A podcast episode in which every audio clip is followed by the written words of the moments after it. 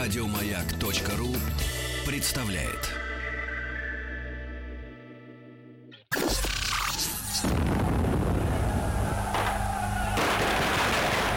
Граждане министры Временного правительства, именем Военно-революционного комитета объявляю ваше Временное правительство арестованным. Это мы Совершается пролетарская революция экономике. Именем революции. Друзья мои, итак, все ближе, ближе столетия э, русской революции 1917 года. Ну Вот, и к этому, э, к этой дате мы приурочили специальный цикл именем революции. Э, Сегодня с нами вновь Василий Жанович Цветков. Василий Жанович, доброе утро. Здравствуйте. Рады вас видеть. С наступающим вас э, праздником, Днем Защитника Отечества. Спасибо. Доктор исторических наук, профессор Московского педагогического государственного университета. Ну и мы с вами, друзья мои, э, в прошлый раз говорили о э, Столыпине, да, о его ре- реформах, правильно? Да. Ну и, наверное, Василий Жанович, э, э, сегодня будем подытоживать, да? Да, можно, наверное, уже подвести такие э, уже итоги его преобразованием. Хотя, конечно, вот если посмотреть на э, то, как реформы начинались, э, какой в них был потенциал, э, может быть, и об итогах говорить-то было и преждевременно.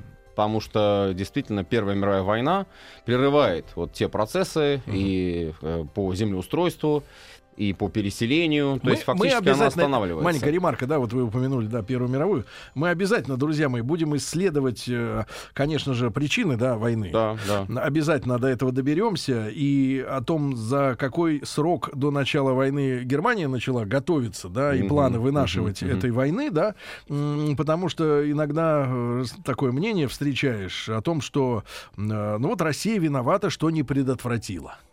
Ну, Вот это- виновата, что не предотвратила. И знаешь, из серии, что там вот войны, они их ведут политики. И что можно э, взять, да и э, вот так сделать, чтобы не было войны. Ну. Вот взять так с- волю в кулак и договориться, дотереть, чтобы ее не было. К сожалению, это очень наивный взгляд. э, взгляд людей, которые не понимают, что за войной стоят э, корпорации всегда, правильно? Ну, не только. Финанс, ну, финансовые интересы М, тоже. Война это высшее выражение вот всяких политических кризисов. Э, И, конечно, степень подготовки к войне и степень вот такого внутреннего состояния государства измеряется и очень важно. И, ну, собственно, это и влияет потом на исход войны, то есть победа или поражение. Да. А вот как раз э, в контексте Столыпинской реформы мы можем сказать, что Россия была на подъеме. А, Вот эти преобразования, последствия этих преобразований они только-только начали сказываться. А, Но, тем не менее, тенденция, в общем, была очень положительной. А И- что наблюдалось? Вот в из- какие изменения в экономической жизни, в социальной? Ну, если вот говорить о сельском хозяйстве, то э, с одной стороны мы видим действительно очень существенный рост всех показателей сельскохозяйственного производства. А, и самые урожайные годы. Это особенно касается 12-13 год, вот особенно И мы, 14 мы сегодня, ребята, с вами в условиях тех же санкций, да, и наших антисанкций, Да. мы понимаем, что вот эта вся советская болтология о том, что как плохо, что у нас была аграрная страна, это все, ну, когда... Ну, по большому э, счету, это, да. это не выдерживает критики, потому что страна должна быть э, продуктово независимой, правильно? В любом Э, случае. Ну, структура э, нашего экспорта, собственно, на начало века, это м, похоже очень на ту же самую структуру, которая вот была у нас, э, допустим, в те же 90-е и 2000-е годы, А, но только сектор там, допустим, вот если э, топливные там сырьевые ресурсы обозначить там одним цветом, ну, так условно говоря, коричневым, да, а сельскохозяйственный э, экспорт обозначить зеленым. И вот буквально смена цвета происходит. То есть Россия кормит Европу, э, вывозит зерно э, даже и э, Ну, это, там ну, страны Ближнего Востока. стратегическое. Стратегическое, конечно. И причем вот наша пшеница, кубанская пшеница, она считалась вообще эталоном а, на тот момент, и ее очень охотно покупали. Э, Начинается экспорт масла, начинается экспорт э, льна. А, И это тоже, в общем, последствия э, Столыпинской реформы. Хотя, с другой стороны, вот э, в советское время тоже так многие скептики говорили, ну, подумаешь, э, урожайность выросла. Ну, просто погода была хорошая. Вот, погодные условия такие, что благоприятствовали росту хлеба. Но погода влияла, конечно, не надо ее отрицать, но и Но это росла Столыпинские... культура производства. Естественно. Столыпинские преобразования, причем, э, что вот важно отметить, как раз крупные хозяйства, зажиточные хозяйства, вот они и выступали основными поставщиками сельскохозяйственной продукции. То есть перспектива была именно та, что э, идет э, усиление фермерского начала вот такого. То есть, собственно, то, ради чего Столыпин э, реформу-то и начинал. Угу. Э, конечно, в массе, вот если мы возьмем все крестьянство, там э, очень большой процент населения, подавляющее большинство населения, в массе э, реформа была все-таки неоднозначна. Многие, это тоже нужно отметить, крестьянские хозяйства выходили из общины, но не для того, чтобы вести фермерское хозяйство, для того, чтобы избавиться от этого надела, продать его там по выгодной цене и уйти в город. А, такое тоже было. Очень э, негативно многие воспринимали а, неудачи переселения. Вот переселенческая политика, она, вот в прошлый раз мы говорили об, э, об этом немножко, э, в Сибири. Mm-hmm. Действительно, там были большие земельные ресурсы, и можно было начать хозяйство с нуля, и, и государство помогало очень активно. Вот хотя бы тот же самый пресловутый Столыпинский вагон. Mm-hmm. Это же действительно такое изобретение техническое, ну, очень хорошее по тем временам. А, товарный вагон, ну, товарные вагоны, они вообще вот по своему критерию э, тогдашние, э, такой вот, если он для перевозки грузов, это тысяча пудов зерна. Вот uh-huh. по тысячу пудов зерна количество вагонов можно посчитать, сколько там поезд перевезет в среднем э, урожая э, зерна. Ну, вот этот вот э, товарный вагон делится э, на три таких части. Э, и в одной части э, скотина, едет сельская, а в другой части идет там специально оборудованная для семьи крестьянской, посередине печка, а, и вот э, один вагон на семью, все угу. хозяйство можно перевести. Ну давайте, давайте э, скажем о том, что вот мы даже письма получаем из той же Омской области. Помните, на этой неделе там или в конце прошлой читали э, историю с утра о том, что как людей переселяли уже в 30-е годы. Ну, да. А, когда просто их из поезда неотапливаемо сбрасывали на землю, и дальше как крутись, так и крутись. Ну, да, это вот уже другое время. А вообще, конечно, вот просто чтобы закончить с переселением, надо что ведь все-таки отметить, что государство помогало, но оно не могло на себя взять полностью все обеспечение. Крестьянский банк давал суды, да, э, конечно, но э, он был заинтересован все-таки в их возврате, потому что это был не какой-то там безвозмездный подарок, а это все-таки была суда с расчетом на то, что хозяйство на новом месте сможет э, освоиться, там начать получать какую-то прибыль и потом расплатиться с этой судой, с этим кредитом. Но не у всех так получалось. И действительно был вот от, отток определенный. Вообще, если хронологически посмотреть вот на реализацию Столыпинской реформы, то первый год после шестого, после указа вот этого знаменитого возможности выхода из общины, э, идут э, как бы два таких процесса. Первый э, укрепляют э, сразу в собственность зажиточные крестьяне, а э, бедняки тоже выходят, но вот с расчетом на то, что они там потом в город уйдут, и вот эти деньги, которые получат на свой надел, как-то им потом пригодятся. А вот начиная с 2011 года, вот это очень важная тенденция. Э, как в свое время вот говорили там, что с 29-го великий перелом в колхозы пошел середняк, вот так и тут тоже. Э, с 2011 года уже достаточно значительная часть крестьянских хозяйств начинает, приступает вот к этим самым землеустроительным работам. Вышел как раз закон о землеустройстве, устройстве, один из последних э, принятых при жизни Столыпина, а, и многие очень этим воспользовались. И вот этот середняк, вот эта масса крестьянская, она тоже начинает двигаться, то есть она уже доверяет реформе, то есть э, производятся землеустроительные работы, ликвидируется через полосица вот эта пресловутая, э, которая, ну, по-всякому, конечно, ее пытались преодолеть, но, в общем, мало что хорошего из этого получалось, когда полосы одного надела расположены там через, э, через друг друга и, конечно, вести хозяйство а в таких в чем условиях смысл сложно. был вот такого землеустройства, когда через... Ну, э, вообще считалось, что в этом, конечно, тоже есть определенная логика а, хозяйственная. Считалось, что э, крестьянское хозяйство э, нельзя вот наделять, э, ведь оно расположено неравномерно, разные местности по-разному. Э, и вот нельзя одно крестьянское хозяйство наделять только хорошими участками земли, а другое получится только плохое. А-а-а. Поэтому одному кусочку дадут хорошей земли, похуже земли и совсем плохой земли. И другому дадут то же самое. И третьему дадут то же самое. Да, Народная да, да, справедливость. да. Ну вот так. А э, здесь уже пошли землеустроительные работы, здесь началась мелиорация земель. Э, Конечно, такая первичная еще только. А Вот кооперативы стали возникать, это тоже одна из э, проявлений реформы. В прошлый раз вот мы говорили тоже. Растет просто ну, гигантскими темпами кооперация. Ну там же история какая, что люди стали действительно на, на селе богатеть, да? да, и вклады, даже там вклады в банки. И телефоны даже появились на селе, Э, Ну, там это электричество. не везде, далеко не везде. А электричество, да.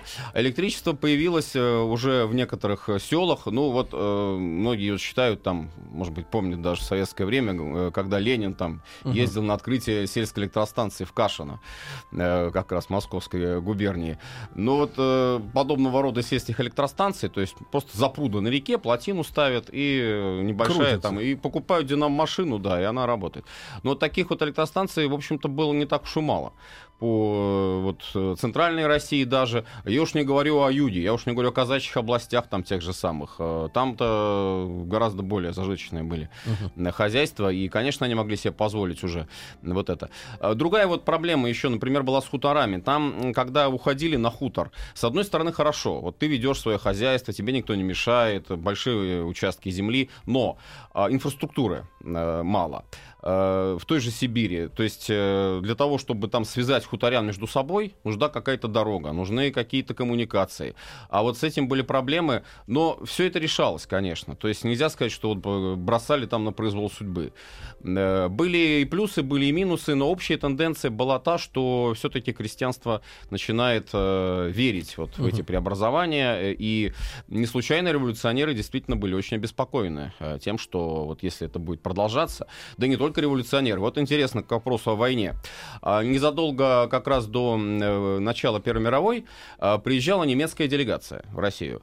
А, И там был такой профессор Аухаген. Потом он, когда вернулся в Берлин, написал отчет, и там было сказано примерно следующее. Вот почти повторил дословно столыпинские слова, что если так будет продолжаться в России, то там даже не 20 лет, а там, ну, э, за более даже короткий срок Россия может стать мощной экономической державой. И действительно Германии будет очень сложно. Вот, э, То есть начинать надо господству. побыстрее. Да, это одна из причин, кстати, почему э, немцы ориентировались вот на эту молниеносную быструю войну. И им э, совершенно не улыбалась перспектива ждать э, вот, усиления России, усиления э, своих конкурентов Мгм. в Европе. Да. Василий Жанович, а что касается общего экономической ситуации, да, и, и золотой рубль, да, Да, э, в да. принципе, это было, э, он был на пользу э, экспортерам того же зерна, да, вообще, в принципе. Э, В общем-то, да. Хотя есть такое мнение, что ну, нужно там ослаблять национальную валюту для того, чтобы было проще э, вывозить. Но в данном случае это не играло роли, поскольку, поскольку э, тут надо еще учесть, что ведь э, вывоз, э, он предполагал э, не просто вот сам по себе э, экспорт, но предполагал еще и упрочение внутреннего бюджета, укрепление его а, и получение полноценных денег за э, экспортируемую продукцию. А, Прибыль, которую получают э, хозяйства и помещичьи, и крестьянские хозяйства, в том числе от экспорта этой продукции, конечно, для этого нужен был стабильный рубль. Это не биржевые игры, это не какие-то там спекуляции отнюдь. Это действительно вот реальная экономика, реальный сектор, вот выражаясь современным языком. И для реального сектора экономики стабильная национальная валюта гораздо важнее, чем вот для Мгм. каких-то биржевых маклеров. Да, Э, Василий Жанович, ну вот, э, может быть, есть э, такое мнение, что э, перед э, уже гибелью своей, да, э, Столыпин впал не в мило- в немилость, отошел как бы от дел, Мгм. вот, э, и, собственно говоря, э, то есть его убийство в Ну Киеве, да. да, м, оно ни- ни- никак уже не повлияло, то есть на ход вещей. За- Есть такая точка зрения, она вот как раз в советское время высказывалась, чтобы лишний раз подчеркнуть э, обреченность столыпинских преобразований, что вроде бы все равно ничего бы у него не получилось, э, был обреченный человек, но и сейчас она тоже подчас высказывается, повторяется. Э, Я думаю, что нужно все-таки разделять вот э, какие-то действительно бывшие на тот момент э, проблемы во взаимоотношениях, прежде всего, э, не с государем-императором даже, это подчас очень преувеличивается. вот считается, что якобы там Столыпин его своими реформами там как-то отодвинул. Uh-huh. Даже чисто физически он его закрывал, потому что там был выше ростом, и вот когда были какие-то приемы великосветские, Столыпин там выделялся, а государь вроде бы не очень.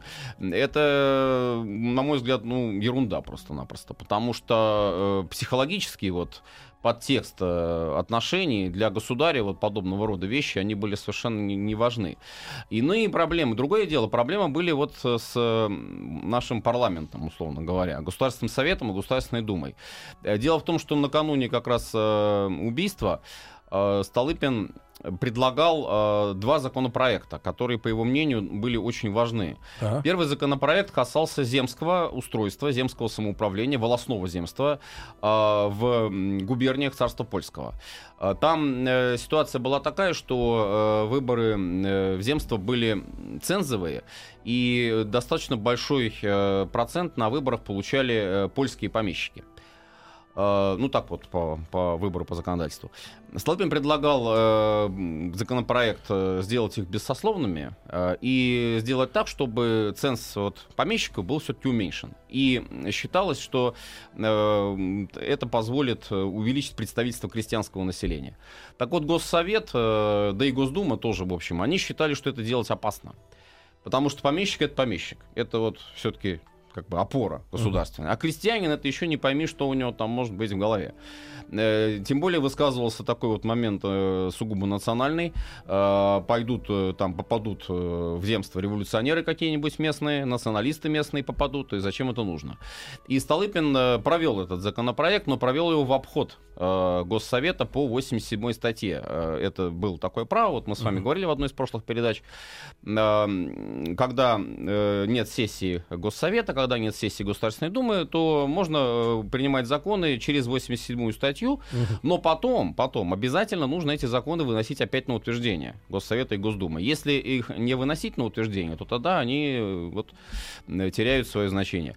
А, и вот э, он это сделал вот с земством, но потом, буквально вот сразу, первый же э, день заседаний, э, Госсовет ему высказывает претензию. Как это такое? Почему вот вы обошли? И это было вот таким своеобразным выражением кризиса.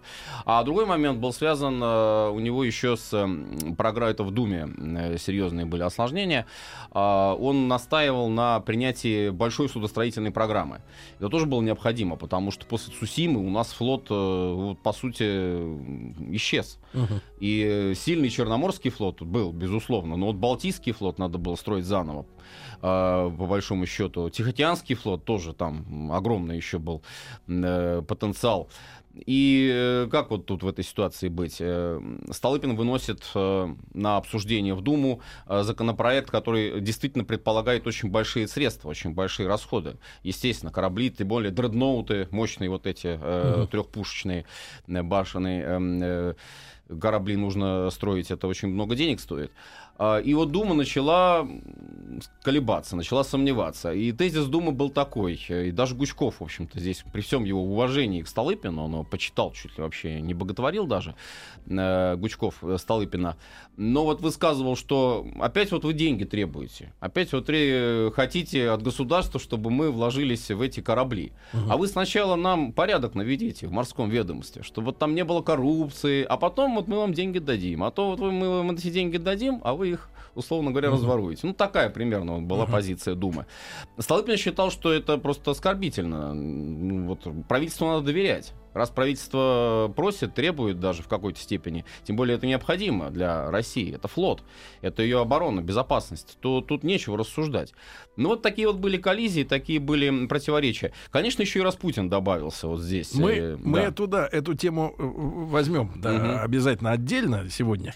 Вот, э, Василий Жанович, а что за человек был убийца э, Столыпина, да? Э, да. И, ведь он же, я так понимаю, ну, с одной стороны, э, такая вот боевая единица самостоятельно, да, Да, с другой да, стороны, да. плод каких-то тенденций, да. Вы знаете, это очень, э, вот, э, Сергей Валерьевич, хороший вопрос вы задаете. Дмитрий э, Багров, который, или там Морг Багров, там по-разному его называли, личность очень замечательная. Но вот сейчас есть такая точка зрения, там высказывается надо в интернете, что это тоже вот человек, за спиной которого стояли там темные силы, что вот он нам представитель чуть не мирового сионизма. Он действительно был из еврейской семьи, это факт.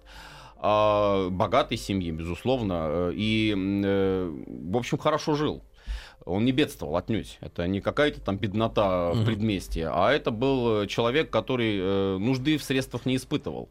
А, Он поступил в Киевский университет, он достаточно хорошо закончил гимназию. То есть это была, ну, по тем временам золотая молодежь. Но, вот что интересно. Без Каена. Без Каена. Да, наверное. Но э, другой мо- момент важен. Э, Вот появляется такая тенденция после Первой русской революции, такое своеобразное ницшанство, то называли. Идея сверхчеловека. Сверхчеловека, который э, Продолжим. Товарищи, рабочая крестьянская революция, о необходимости которой все время говорили большевики, совершилась!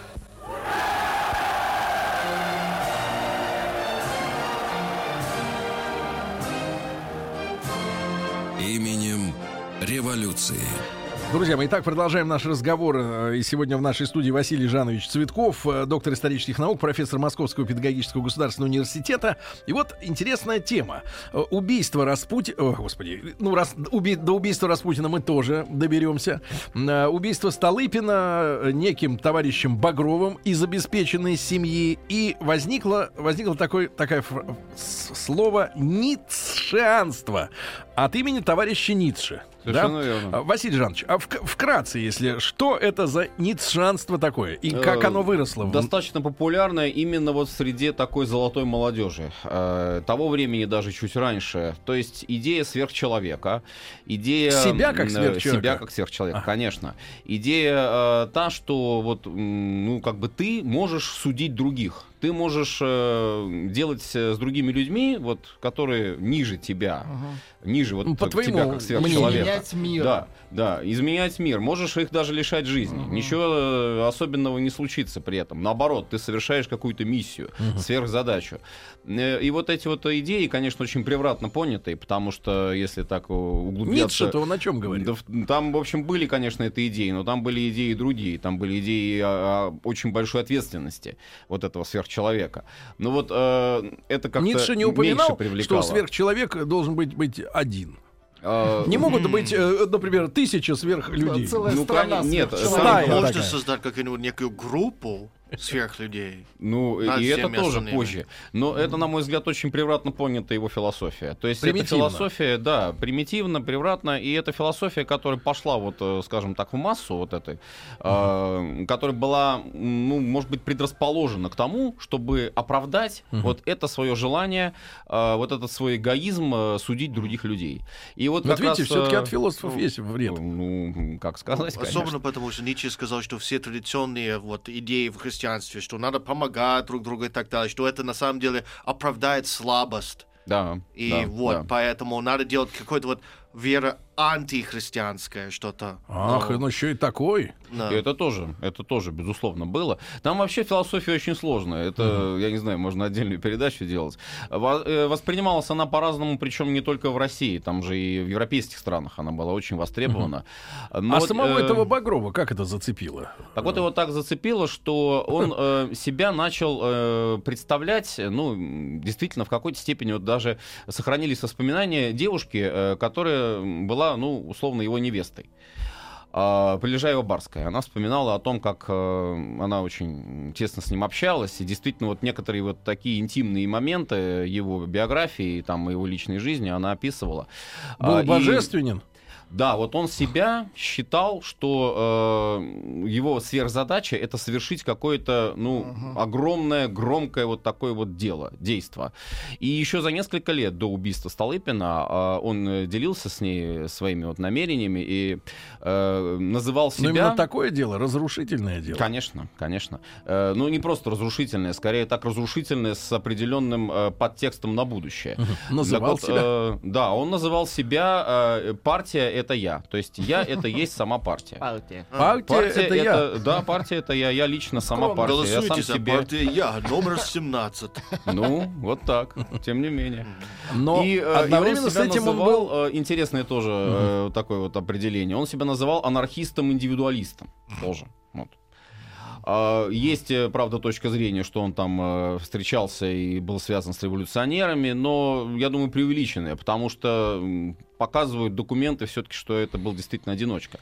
Так вот, э, как раз его девушка вспоминала, что он ей сказал такую фразу, я способен на очень глубокие чувства, не думай, что я там какой-то вот Сухарь. Да, простой человек.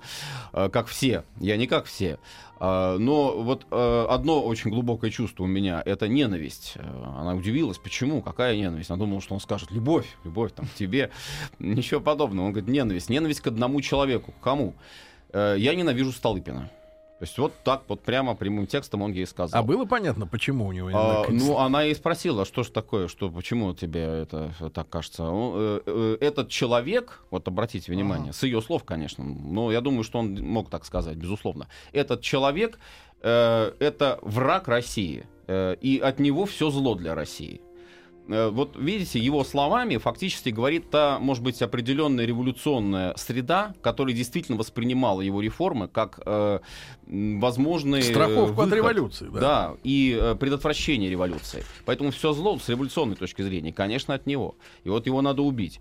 Его надо убить так, чтобы это прогремело на всю Россию. Э, И вот он начинает готовить этот теракт, и есть вот э, связана другая, может быть, еще точка зрения вот существует, что э, он являлся, действительно являлся агентом охранного отделения. И якобы охранка, якобы полиция стоит за спиной этого убийства, и что полиции было выгодно убрать своего шефа, условно говоря, потому что Столыпин ми- министр внутренних дел. Одновременно с э, постом премьера он совмещал пост министра внутренних дел.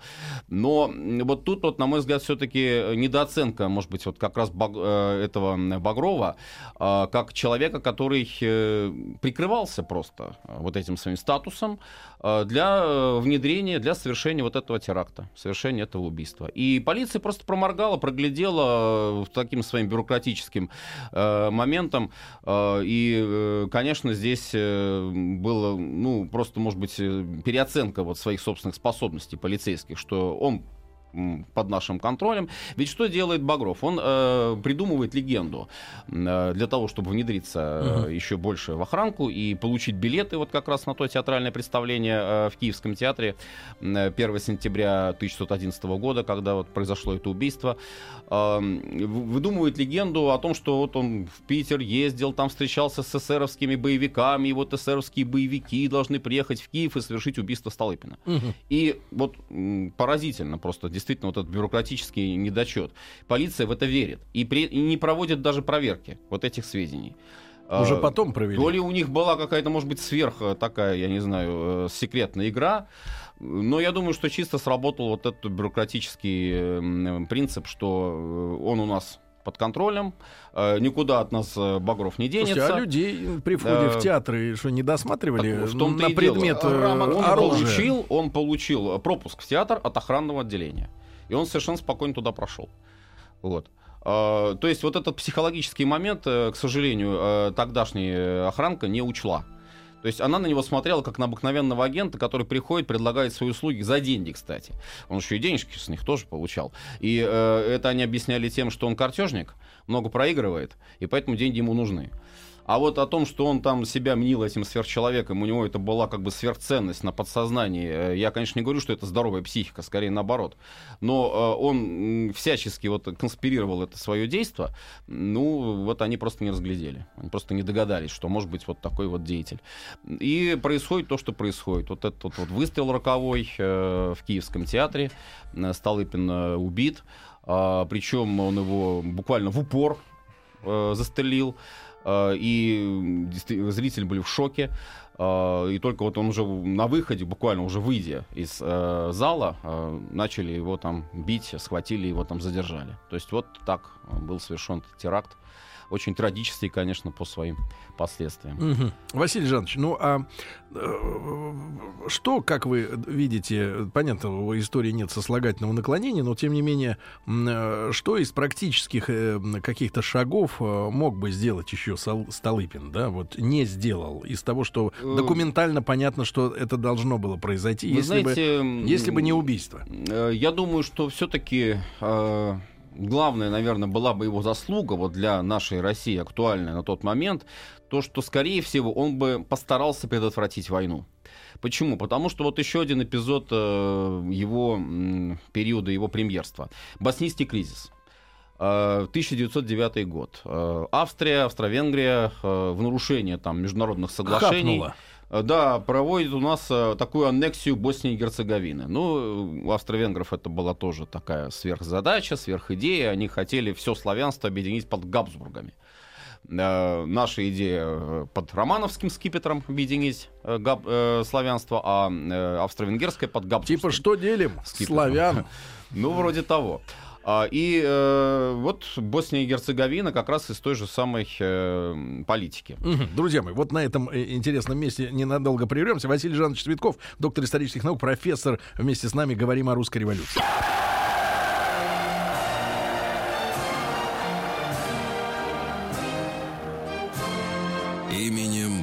революции. Друзья мои, итак, э, с Василием Жановичем Цветковым, доктором исторических наук, профессором Московского педагогического государственного университета, продолжаем говорить э, о, э, так сказать, событиях, которые предваряли русскую революцию 17 года, да, столетие которой мы будем, ну, я не знаю, как мы будем отмечать, честно говоря, как отмечать кончину страны собственной, вот, но вспомнить, конечно, об этой дате нужно. Василий Жанович, так вот, все-таки про Багрова, да, еще, mm-hmm. еще немножко. М-м, очень интересные подробности вы излагаете вот самого как раз ранения, да, mm-hmm. его. Может быть, об этом mm-hmm. несколько слов, да? Хорошо. Ну вот. Э... А потом вернемся к Боснии и Герцеговине. Да. А, ранение действительно было очень тяжелым э, Столыпина. Э, трудно сказать, вот можно ли было его спасти. Умирал он мучительно. А, и э, дело в том, что было две пули. Два выстрела сделал Багров. А, первая пуля прошла на вылет сквозь руку и попала в скрипача, а, который там вот он э, Столыпин стоял у ложи э, оркестровой. Это был как раз э, антракт и Багров этим воспользовался. А вторая пуля попала в орден, звезду орденскую, отрикошетила и через желудок застряла в позвоночнике. Ужасно. А, и невозможно было ее оттуда извлечь. Вот эта вторая пуля оказалась фактически смертельной. 5 сентября а, Столыпин скончался. А 9 сентября военный суд, э, ну, суд скорый, в общем, по тем временам э, не, не особо не разбирался, тем более, что здесь как бы были, было налицо преступление совершено. Э, он приговорил Багрова к смерти, к смертной казни. Ну вот э, по, поспешный такой приговор, многие потом э, говорили, что... Э, как могли бы, бы вытащить э, данные. Да, могли бы каким-то образом там его раскрутить, условно говоря, на следствие. Он бы мог там выдать своих сообщников. Ну какие сообщники, когда действительно мы видим видим здесь, что это индивидуальный да. теракт э, Василий чистой воды. И вот тема, да, с тем, что Столыпин предотвратить мог бы теоретически войну, да, что он уже сделал в 909 да, году. Да, да. да. А что он предпресек? Какие он... Вот э, боснийский кризис. Очень интересная проблема. С одной стороны, э, ну, действительно, такие достаточно нахальные э, со стороны Австро-Венгрии действия. А с другой стороны, э, наш ответ. Наш ответ э, австро-венграм, как говорится. Ответ заключался в следующем, что военное министерство, Сухомлинов, военный министр, э, стал очень активно продвигать идею э, мобилизации мобилизации пограничных округов. Ну и вот бряцание оружием, условно говоря, с его точки зрения, должно было австро-венгров остановить. И, и, в общем, не лезьте в Боснию и Герцеговину, иначе мы вам сейчас покажем. Столыпин категорически выступил против вот подобного рода э, действий. Конечно, можно было бы, да, ну можно было бы его обвинить в таком непатриотическом uh-huh. поступке, потому что, ну как же так, вот наших братьев славян там обижают, а мы вроде бы за них не заступаемся. Но Столыпин это обосновал, э, я думаю, очень правильное. Э, почему? Потому что э, главный вот тезис, почему он сказал, что нельзя э, сейчас э, даже повод подавать к войне, то, что наша наша армия, наш флот еще не подготовлены.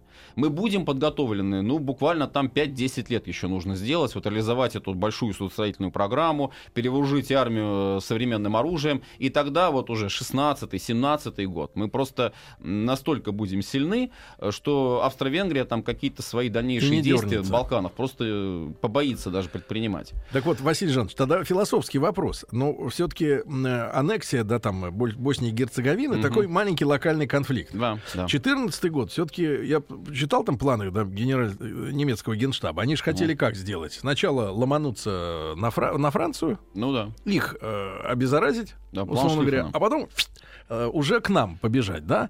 И э, есть точка зрения, что нам тоже не надо было бы, э, ну, мобилизацию начинать. Есть такая точка вот, зрения, летом да, 2014 да, да. года. И тогда, может быть, как-то угомонилось, но, с другой стороны, тогда очень вписывалось как раз в немецкий план. Мы не проводим мобилизацию, они берут э, Францию, ну, и потом конечно. в неподготовленную страну они уже вбегают, э, Ну, не сражаясь конечно. на два фронта. Конечно, здесь все очень условно. Вот э, я и говорю, гадать можно по-разному, там альтернативы всегда существуют. Но, тем не менее, э, у Столыпина была все-таки достаточно четкая установка на то, что нужно использовать э, до конца вот какие-то возможности мирного А разрешения. если конфликта. уже вот на тему заговорили, да, Василий Жанович, а можно было Германию как-то э, умиротворить?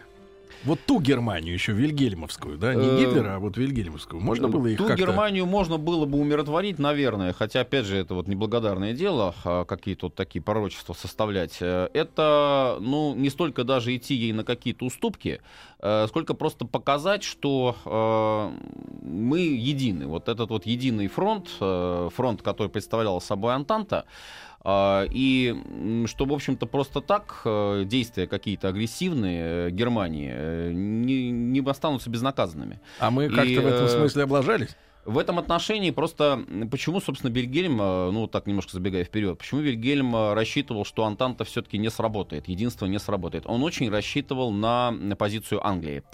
Он считал, что англичане не втянутся в войну, а, что, скорее всего, придется дело иметь только с французами и с русскими. Э, Конечно, в этом отношении вот э, он ошибся, но э, опять же и с нашей стороны, я думаю, нужно было позицировать вот эту вот идею блока, идею мощного такого союза, собственно, он и был на тот момент уже создался, который Германию держит в рамках, в рамках вот этой определенной политики, не давая ей возможность начинать какие-то агрессивные действия. Но об этом мы поговорим уже позже, да, друзья мои. И тема, которую в следующий раз возьмем, обязательно интересная тема, действительно.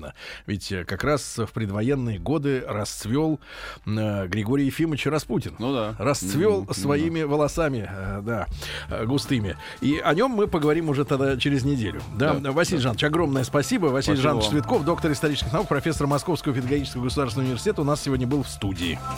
Еще больше подкастов на радиомаяк.ру.